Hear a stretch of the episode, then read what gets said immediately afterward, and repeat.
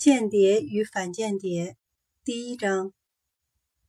即使面临生死抉择的时刻，也没有一件真正强加于你的事情。然而，你照样需要承担下来。当我最亲密的生死骨肉之友约翰尼·杰伯逊策动我当一名纳粹间谍时，我很快就领悟到他的意图，而且接受了，因为这正好符合我的心意。最初，我对他确实有些不满意，主要是因为他没有打开天窗说亮话。但我并不感到惊讶。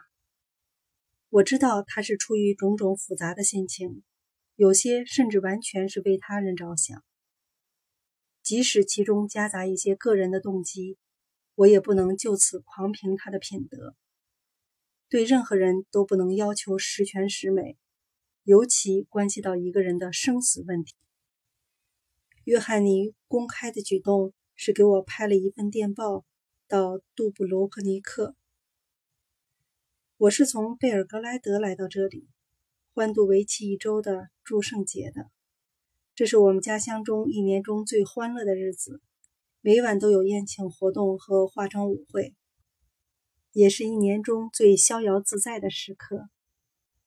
在面具和民族服饰的掩盖下，平素需遵循的那些习俗礼仪，此刻可以全然不顾。我睡得很晚，被女佣拉窗帘的声音所惊醒。她低声地咕哝着：“瞧这德行，成天女孩了，喝酒啦！”她故意大声地嘟囔着，以便让我听见。祝圣节那天，我就叮嘱你爸。叫他不要给你太放纵的机会。够了，够了！我回答道：“我曾经告诉过你多少次，这是我的私生活。这就是他为什么要给我这个机会的原因。你干嘛要叫醒我？”